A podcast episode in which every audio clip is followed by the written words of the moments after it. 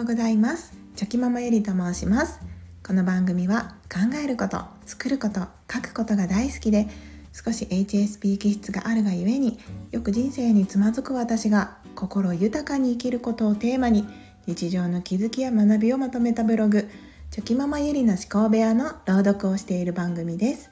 最後にゆるい雑談もあります。それではよろしくお願いします。令和3年。6月27日。子供へのお金の使い方価値観考え方をどう教えるのか。先日6歳の長男が初めて自分でお手伝い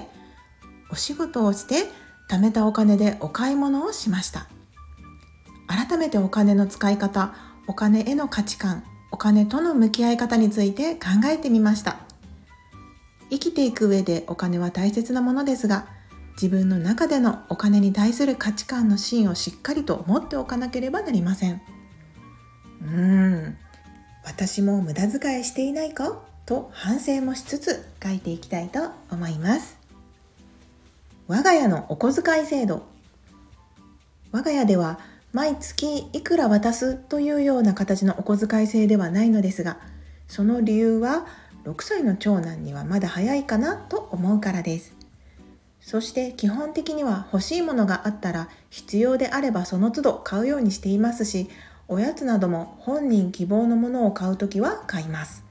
なので毎月定期的にもらえるお小遣い制度というものは今の時点では必要ないかなと思っております。しかしお金の価値を小さい時から感覚として知っておいてもらうためにもお小遣い制度ではなくて何か学べるものはないかなと考えました。そして働いてお金を稼ぐ人に喜んでもらうという経験を実際彼なりに体験させたいなと思いお仕事表を作り働くイコール人に喜んでもらうイコールお金をもらうという体験をさせることにしました。お小遣い制度ならぬお仕事制度です。働くイコール人のためになるイコールお金がもらえる今の時点ではまだ働くイコールお金をいただくだけにならないよう相手に喜んでもらうという価値も付け加えて体験してもらえるようにしっかりと彼に説明しお仕事制度について認識を共有します。とはいえど彼はまだ6歳の小さい子供です。お金が欲しいイコール働いたらいいになってしまうのは否めません。それでもやはり言い続けることが大切だと思っていますので働くっていうことは人に喜んでもらうことなんだよ。人に自分のできることをやってそして喜んでもらってお金をいただくものなんだよということをその都度彼にも伝えるように意識しています我が家流のお仕事の表とは？とりあえずは今の彼らができる範囲での簡単な仕事を考えます。仕事とそれに対する値段報酬を決めます。例えば我が家であれば洗濯物を畳む洗濯物を干す掃除機をかける床の雑巾がけをするなどです。金額はまだまだ優しい設定で1円から10円の間で設定しています。これはご家庭にもよると思いますので10円から100円の間だったりそこはご家庭の価値観で決めたらいいのかなと思っています。そしてその決められた仕事以外でもう一つ。息子が自らパパやママを見て家の中を見渡して仕事を探し見つけたらママやパパに言ってねという形で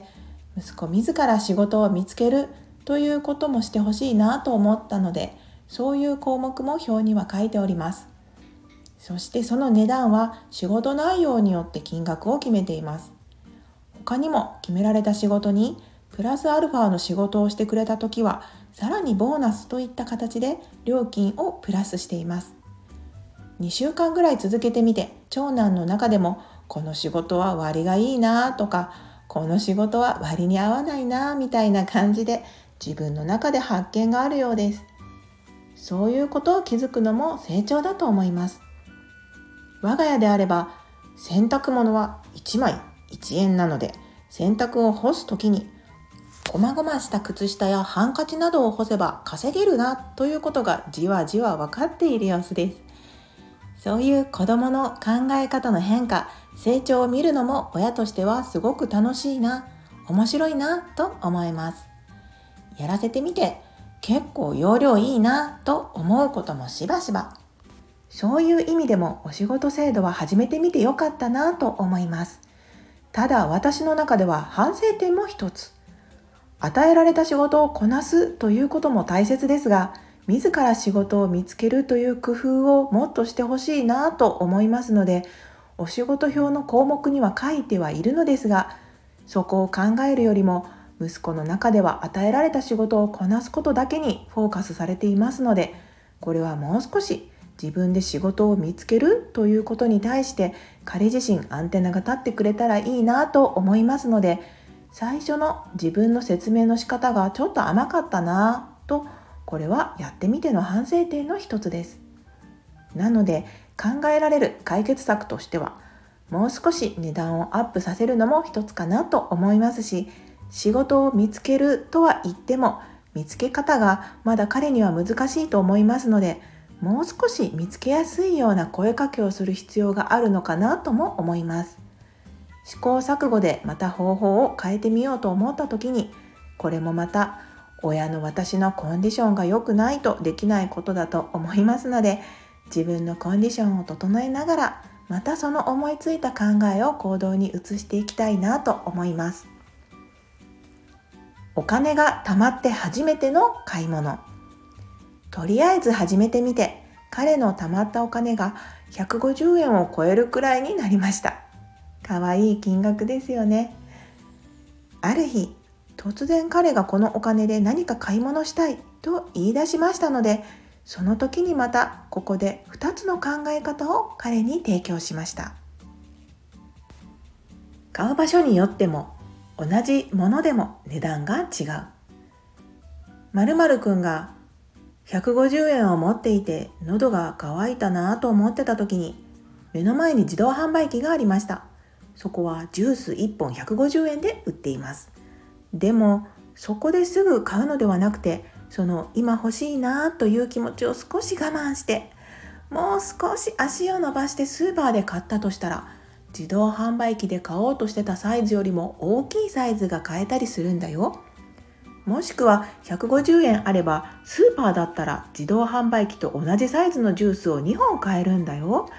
まるくんならどっちがいいかな？というふうに物を買う時にどこで買うかによって同じものを買う時でも値段が変わってくるということを彼に教えます。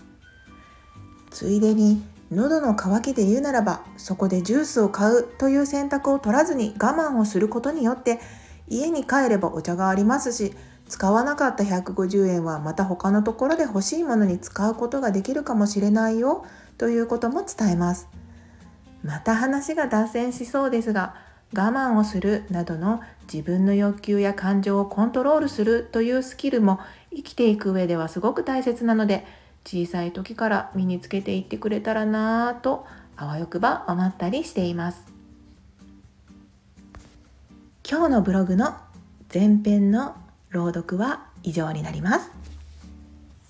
最新のブログでは子供たちとのゆるい日常を描いた4コマも載せています。よかったらまた覗いてみてください。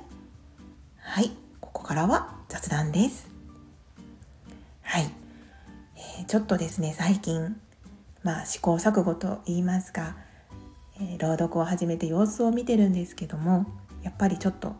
ね10分超えることが多かったのではい長い時はまあ、前半後半に分けてもいいのかなと思って、はい、今回からはちょっと分けてみる感じでやっていこうと思います。はい。いや、私はいつもあの、朗読を取るときは、取れる時に取ってしまって、そして雑談は、まあ大体、えっと、公開する前日に撮ることが多いんですけども他の方のチャンネルを聞いていたら撮ってすぐに公開されている方もいらっしゃったり本当に様々なので、まあ、迷いますね。なんか出来たてほやほやのものをこう放送したいっていう気持ちもあったりまあでも私みたいにブログの朗読だったら